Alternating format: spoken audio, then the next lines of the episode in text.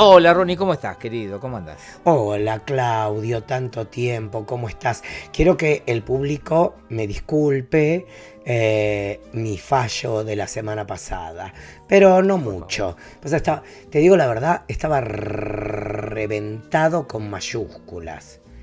No me daba. ¿Sabes qué fue? No, ¿sabes qué fue? Fue la, demostración de que los ídolos también son humanos. Las estrellas eh, de, la televisión y la radio también tienen eh, un cuerpo que se cansa, que se enferma, que, en fin, que se pone viejo, grande, decrépito. Oh, sobre todo viejo y grande y decrépito. Claro, por eso, bueno, No, eh, pero la verdad es, viste que ahora se habla mucho de salud mental. De que Hablemos de salud mental no, no, no, porque viste que Nicky Nicole tuvo. no, no es Nicky Nicole, ¿cómo se llama la que tuvo el, el surmenage? Hay una que tuvo como un eh, surmenage. No fue Tini que quedó como. no, eh, Tini sigue. Tini sigue. Sigue.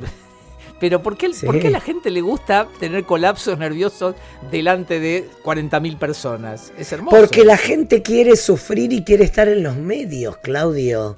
Pero, ¿por qué le gusta eso? Pero, oíme, si yo estoy mal, si yo estoy mal, quiero ponerme en posición fetal en el baño chiquito de mi casa y que encerrarme ahí. No quiero salir a llorar en un programa de televisión o en un espectáculo con este, un estadio repleto. ¡Qué bárbaro! Bueno. Bueno, pero para, le está sucediendo a muchas personas del espectáculo que tienen, eh, ay, tiene un nombre en inglés eso, como que burnout y ataque de pánico.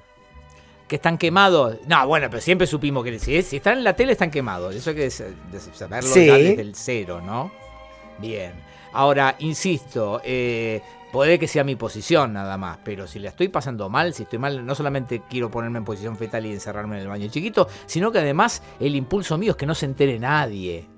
No quiero salir a, contárselo al mundo. Qué cosa rara que es eso, che. Pero no pensás que de esa manera ayudás al prójimo. ¿A, quién? ¿A quién? A otra persona que puede estar pasando un mal momento. No, la gente compra pochoclo, se sienta frente a la tele y dice, mirá el loco está teniendo un colapso en este momento, mirá, mirá, mirá el ACB que le está dando. ¿Cuándo fue la última vez que fuiste al cine? Eh, hace el año, el año pasado. ¿Qué, qué viste? Eh, Argentina 1985. Ah, sos de los que fue a verla al cine. Claro. Porque bueno, no, no te digo nada. Milité la película. ¿Pero a qué venía eso? Eh, ¿A cuándo fue la última vez que fuiste al cine? Sí que yo fui, la última que vi es Barbie, y hacía 100 años, creo que fue Matrix 2, la última que había visto en el cine, o Alien 7. Sí. Ok, eh. queda claro, sí. ¿Viste esa que hizo Riddle Scott de Alien, última, antepenúltima, no sé? Ya está. ¿Sabes que Sigourney Weaver cobra por cada película de Alien que se filme? Em, aunque no esté ella, decís vos. Aunque no esté ella, como productora, no sé como qué mierda. Mira, eh, no sabía. Bueno, hoy, eh, mira cómo estamos pegando bandazos. Hoy en el, en el podcast de, Calo, de Calori y de, y de Fiorella Sargenti contaban, yo no, no sabía eso. Viste que es muy común que cuando ya sos estrella aparezcas como productor también de películas o series, ¿viste? O sea, sí. ellos, decían, lo, graficaban muy bien, decían ponerle, eh, apareces en una serie, no te conoce nadie, primera temporada, la serie explota, te haces estrella, segunda temporada, sos estrella absoluta, tercera temporada ya empiezas a aparecer como productor ejecutivo de la serie. No, y lo más loco es que en la tercera temporada ya dirigiste dos capítulos. Bueno, esa era la progresión que ellos contaban. Tercera temporada, ya te ponen como productor, cuarta temporada es dirigir dos capítulos. Y decían que a eso lo llaman en Hollywood eh, Vanity, eh, creo que le dicen Vanity Producers. O sea, en realidad no producen una mierda. Pero, pero aparecen como productores. Aparecen como productores porque un poco lo piden y se lo dan, como diciendo, che, ya me lo gané, aparecer como productor y se lo dan también porque, digamos que en términos comerciales, en algunos mercados puede servir que Ronnie Arias, protagonista de la serie, aparezca como productor. Y que también tenga una opinión sobre alguna cuestión general. Ahí voy yo. Yo creo que aparecen como productores para cuidarse el culo. Como leen los. Ya, como que aprueban un montón de cosas más. Claro, bueno, no un poco lo que explicaban. No, pero no era Vanity Productor. Vanity lo usaban la palabra, pero no sé si estaba aplicado a productor. Pero me llamó la atención porque yo muchas veces, claro, viste, ves series o películas y decís, ah, mira, qué bien. Además produce. Y eh, lo que ellos contaban es que en general no produce. No, bueno, pero yo lo que sabía, por ejemplo, de. Nunca me acuerdo cómo se llama, Grace and Frankie. O una que es de. Ah, la que está. Eh, Jane Fonda y sí, Tomlin. Que ellas armaron el equipo, ellas querían que. Ah, bueno, eso es diferente. Que, Pat, que ¿cómo se llama? Dolly Parton haga una temporada. Medio como que la habían buscado. Es que a lo mejor hasta tienen sus propias eh, compañías de producción. Que esa es otra historia. Que a veces producen, producen para ellos o producen para otros, para terceros. Está bien, está bien, eso es diferente. Pero ahí laburan. Ahí sí, Ahí sí, en ese caso sí. Lo que yo no sabía es esto de que hay algunos que ponen el nombre nada más. Vos sabés que ahora que eh, hablamos de producir, el otro día leía que eh, Prince se puteó mucho con Sinead O'Connor.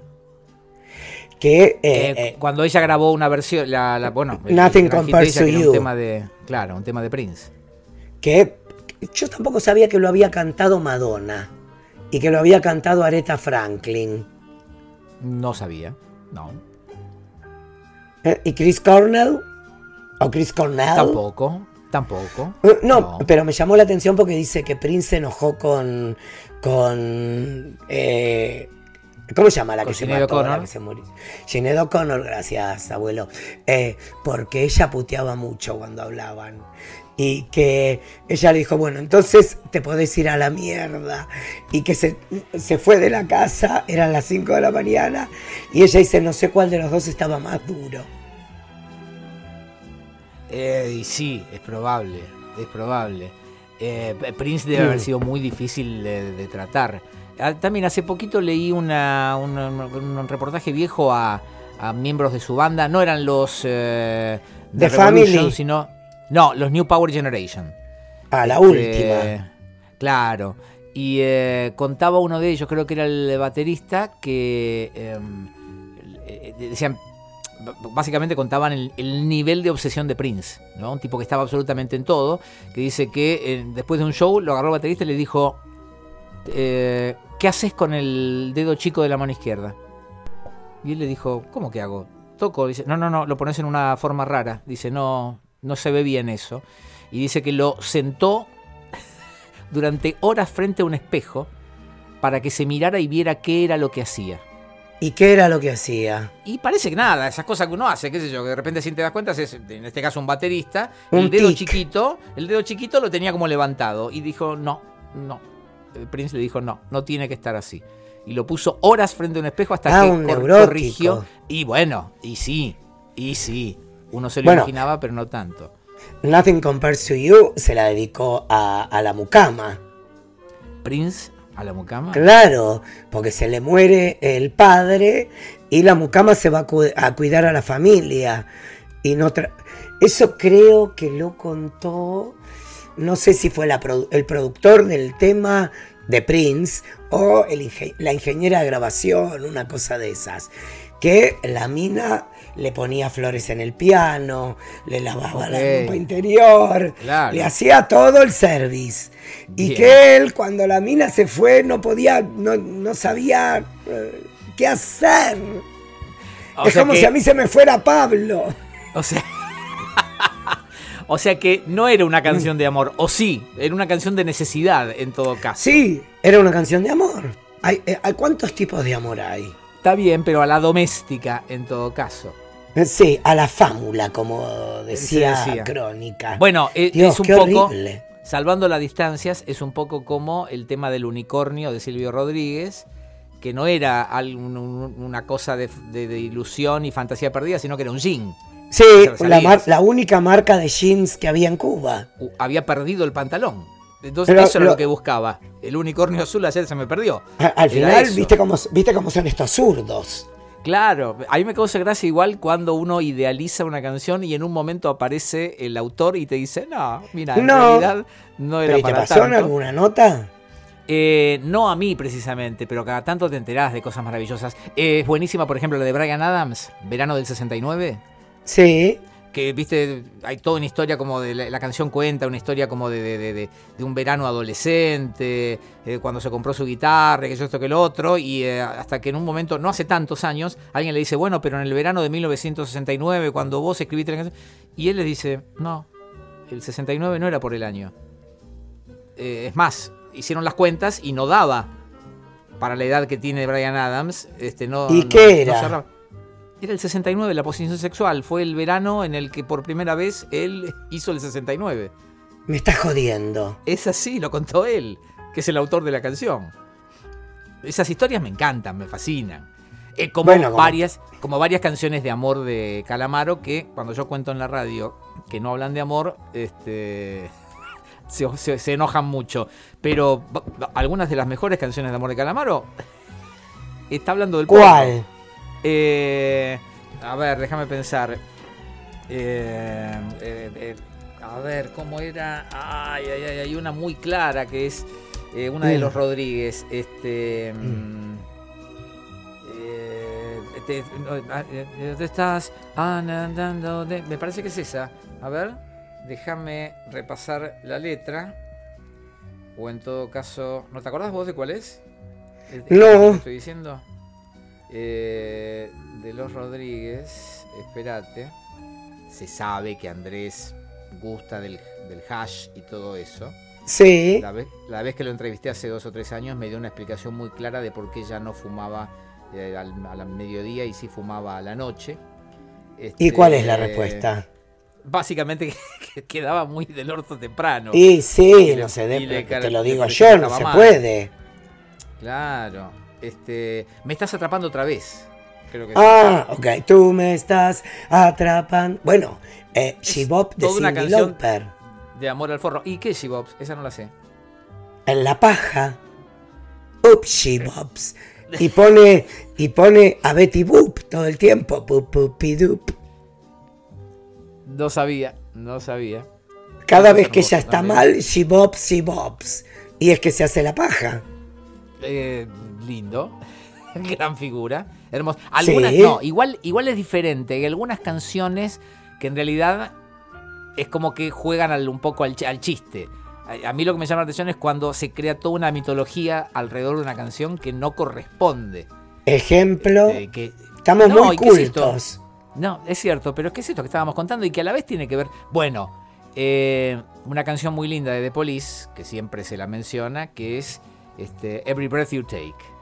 Y que se la toma como una canción romántica. Every breath you take, every move. No pienso ni en pedo meter eh, pedacitos de cada canción que mencionamos en este episodio. Se los aviso ya. Ni en pedo. Ok, que la googleen. Claro, every breath you take, every- o sea, cada, cada respiración que tomas, every move, de cada movimiento que hagas, sé yo, es, eh, I be watching Mm. you, te voy a estar mirando. Y siempre todo el mundo, durante años, la consideró una canción de amor, hasta que hace relativamente poco A mí me da paranoia. eh, dijo, es una canción de mierda, es de un obsesivo un acoso. este, acosador. Eh, pero bueno, hasta que el actor no lo aclaró, nadie lo había visto de esa manera. Bueno, Brown Lo- lo Sugar. cual también habla- Stones. Brown Sugar, viste que Brown Sugar estaba dedicado a, a la corista, a la coreuta. Sí, que era negra y la Claro. ponían como una esclava que la violaban en la plantación. eh, y que fue novia de Jagger en aquellos años. Eh, bueno. Pero ¿Vos la ponían como, como una ¿Vos? drone violada. ¿Vos viste ese documental maravilloso, no? De las, de las coristas. No, ¿No lo viste? Eh, no. Estuvo nominado al Oscar, pero hace ya unos cuantos años. Se llama algo así como, este, le voy a pifiar el número, pero ponerle Five eh, Feet to Stardom. O sea, cinco pies del estrellato. Ah, creo es- que hablamos. es un montón de entrevistas a grandes cantantes, la gran mayoría negras, este, que son que, han participado de grandes discos, pero eran metían coros. Entonces no- nunca tuvieron como un crédito propio. Eh, y está esta, esta chica, eh, que no me acuerdo en qué canciones este, clásicas de los Stones, metió voces eh, y que ahora era maestra. La entrevistan ahora y era maestra de grado. Y que fue novia en aquellos años de Jagger. Y aparece otra, Ay, ya me la había puesto a buscar y no la encuentro. aparece ¿Y la otra que creo que el apellido es Peyton, si no me equivoco. Es muy conocida, porque ella sí tuvo cierta carrera como solista. 20 Feet from Stardom. ¿se Exactamente. llama? Sí, Acá la exacto. encontré en Rotten Tomatoes. Y creo que una de las entrevistadas es eh, Clayton, de apellido, no sé si era Merrill Clayton o algo por el estilo, que es la que hace los vocales tremendos de Gimme Shelter. Sí. eh, y la que hace eh, la- vocales de Sweet Home Alabama, de Leonard Skinner. Sí. coros. Ella graba, si no me equivoco fue así, Gimme Shelter lo graba embarazada. Y eh, vo- vos te acordás lo que grita. Bueno, Esa mujer. Claudio, hablábamos de Nothing Compares to You, Rosie Gaines, en la Rosie- versión de, de Prince. Claro, sí señor. Que aparte fue la cantante después en New Power Generation también metió muchos coros ella. Bueno, ah, lo que no te quería- sabía. Claro. Ah, sí sabía. No sé por qué me fui a CNC Music Factory, porque pensé en Martha Wash. Martha Wash era la de las Weather Girls. Sí. También CNC Music Factory. Espera que termino la historia. Eh, si no me equivoco, la noche que ella graba eh, las voces para Gimme Shelter, eh, estaba embarazadísima, fue en pijamas, porque la levantaron prácticamente de la cama para grabar, y cuando volvió a la casa perdió el embarazo. Y ella cree que fue por No. los gritos que pegó. Eh, y lo otro que cuenta que es muy, muy, muy divertido dentro de lo tremendo Sí. en, el, en el documental es que la llaman para grabar de Leonard Skinner, nada más y nada menos que Sweet Home Alabama, te imaginas los del sur, este, con la bandera de la, de la guerra de secesión y qué sé yo, viste que eran tremendos con los negros.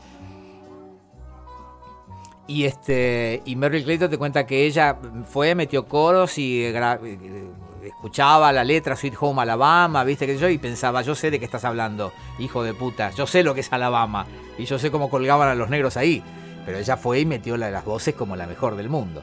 Como si nunca... Lo voy- Está en HBO, creo. Eh, creo que sí, creo que sí. Ay, pará, pará, pará, pará. Hablando de todo un poco, me vi una serie alemana que se llama Mi niña querida o Mi querida niña. Seis capítulos, 40 minutos cada uno. sí. El final a mí me pareció un poco decepcionante. ¿Por qué? Porque genera intriga con algo que... Espera que estoy eructando. Ah, ahí está, espera uno más. Perdón, eh, disculpen. es como las desgracias, vienen de a tres. No, exacto, pero son las empanadas del mediodía que me debo haber comido media docena solo.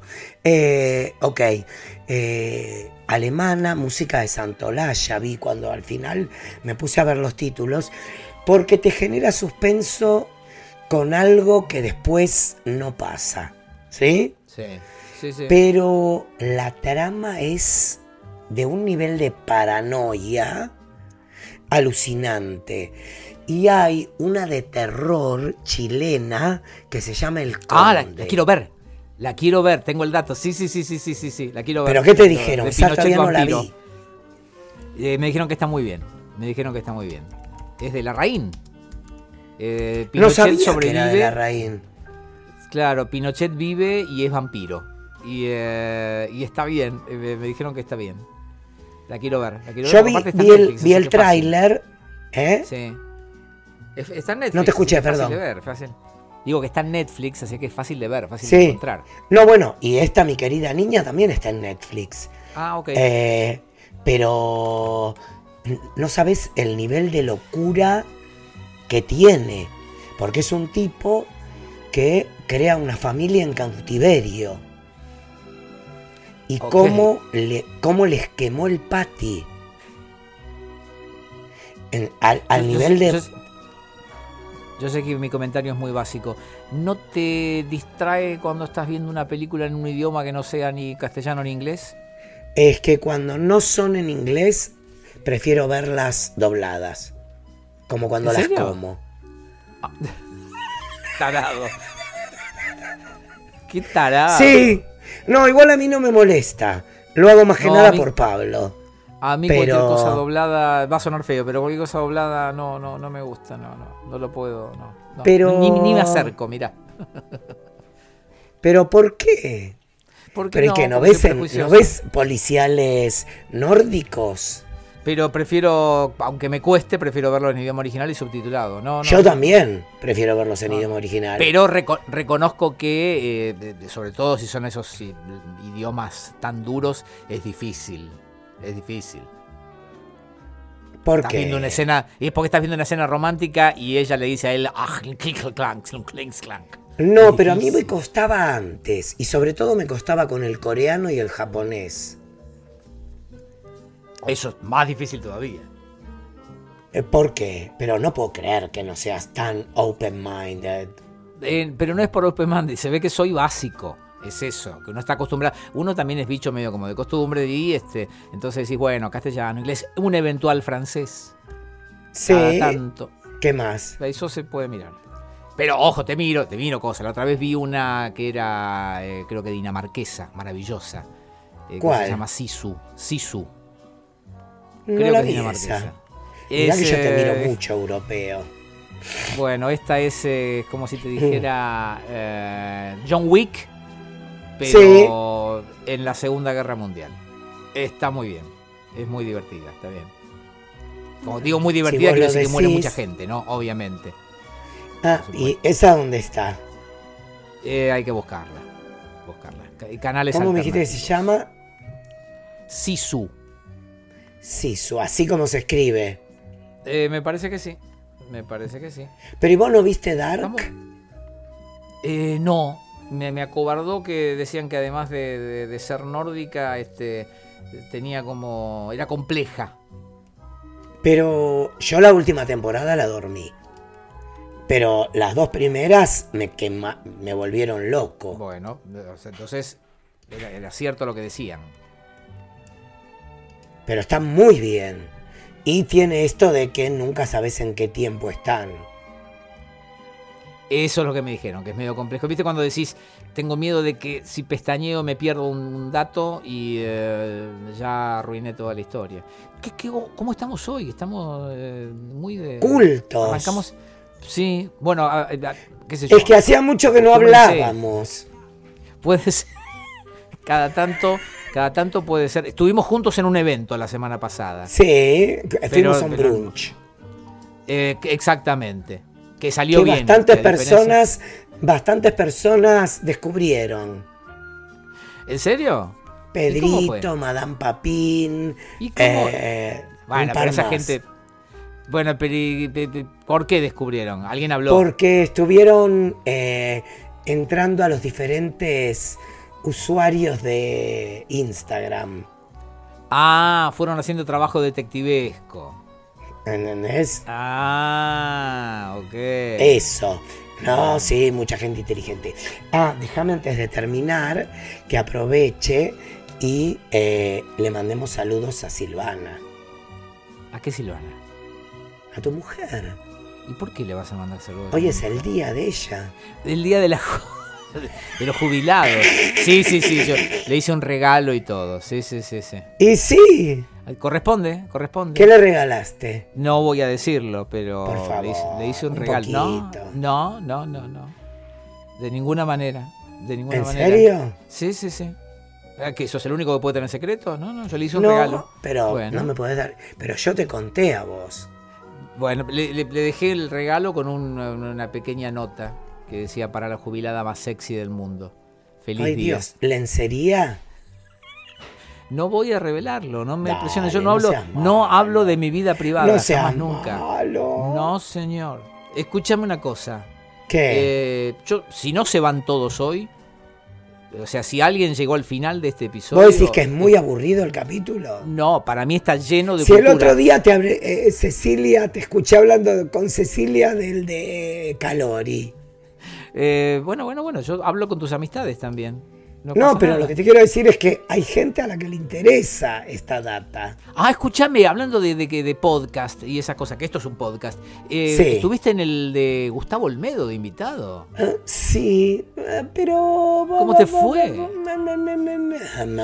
¿Ya salió? ¿Ya se puede escuchar ese? Creo que sí, creo Ah, que sí. bueno, bueno. Pero me enteré que hay que pagar para escucharlo. Eh, eh, creo que él tiene un sistema como de suscripciones que libera una parte y el completo tenés que estar suscripto o algo por el estilo. Entonces, cuando me enteré de eso, eh, Charlie, un oyente, me dijo que había pagado para escucharlo y eh, dije, no le voy a hacer publicidad. ¿Por qué no?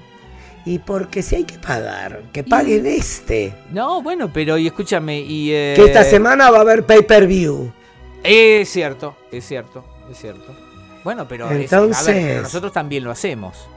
Porque de última... Pero dejamos escuchar el capítulo entero. Bueno, pero el pay-per-view, el que no paga no lo escucha. No está tan mal. Cada uno encuentra la vuelta de esto. Hermano, esto por plata, ¿eh? Ameo.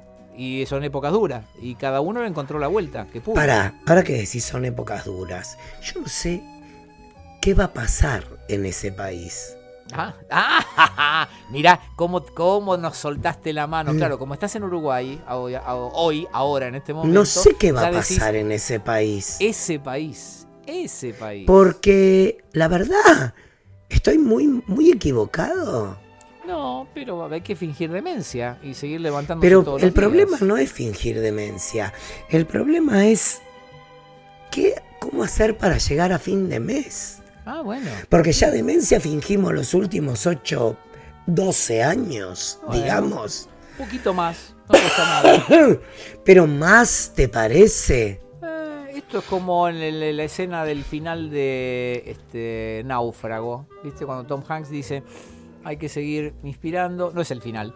Y, eh, y No vi náufrago. Buah, Porque es de mi época que odiaba a, a Coso, a Tom Hanks. Nadie puede odiar a Tom Hanks, nadie de bien, nadie eh, de, de buena Mira, manera, nadie que acaricie perros puede Mira, odiar a Tom Hanks. Mira, nadie. no debe ser muy santa madre, porque si no el hijo no tendría tantos problemas con las drogas. Eh, no somos culpables de las adicciones de nuestros hijos. Yo solo te lo aviso. manera. Yo solo te De lo aviso. ninguna. ¿Ok? No, no. Tom Bueno, Hanks, hoy me tenía ganas de hablar de persona, Porque aparte trabaja de buena persona. Por ¿Qué eso. ¿Quieres hablar de Criswell? Es como Julia Roberts, que la hermana se suicidó y dejó una carta diciendo que la culpa era de la hermana. Eso- eso ¿Vos te acordás de eso? Eso se lo creo. Eh, Y tiene- sí, Tiene, tiene cara. Tiene cara. tiene Tom- cara de que te hierve el conejo. Sí. Tom no. Tom nunca. Tom jamás. Buah, en fin. Eh, escúchame, eh, quería hablar Llevamos, de escúchame, eh, te lo vas a tener que guardar hasta la próxima semana porque llevamos como 27 minutos. Ay, 27 minutos y solamente hablamos de cosas que nos interesan a nosotros. Ah, bueno, ¿qué pasó en los últimos cuatro años? ¿No hicimos eso siempre? Es verdad, es verdad, perdón. Lamento lo, lo comentado. Saludamos a todos. Sí. los- le volvemos a decir que si quieren pueden suscribirse. Que hay Eh, capítulo nuevo con Alejandra Salas. Sí, no les prometemos este, sorteos multimillonarios, sino eh, simplemente estas charlas que... a Ay, ¿puedo decir una maldad que, que la Sí. gente no llega hasta este lugar del podcast? Sí, El otro día eh, me subo un taxi y es- estaba escuchando la 100. Sí, Y escuchaba los premios que da la radio. sí. Y yo regalo 20 mil pesos en una tienda de toallas.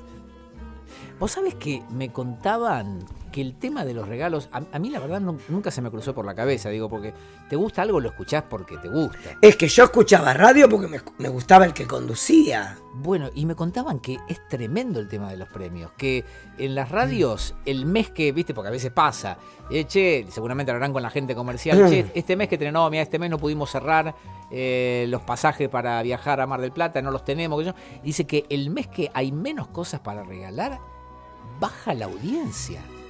La gente te castiga y se va a otra radio. Es increíble. Claudio, Tenemos los yo regalaba, menos fieles del mundo. yo regalaba 10 kilos de yerba. Un día se terminó la campaña y aparecieron con una batidora Liliana que googleé y cuesta 5 mil pesos. ¿Y la medición te bajó? Eh, pre- pregúntame si me importa. ¿Te importa, Ronnie? En lo más mínimo. Bueno, que sepan los oyentes de Bebe y Ronnie, eh, Mm. hegemóniques, que no tenemos ni yerba, ni batidora, ni licuadora. Ni nada. Tenemos esto, que es lo que sabemos hacer. Por eso, escúchame. ¿Cómo se va a llamar este capítulo? ¿A mí me preguntas? ¿Sí? No podés no querer a Tom Hanks.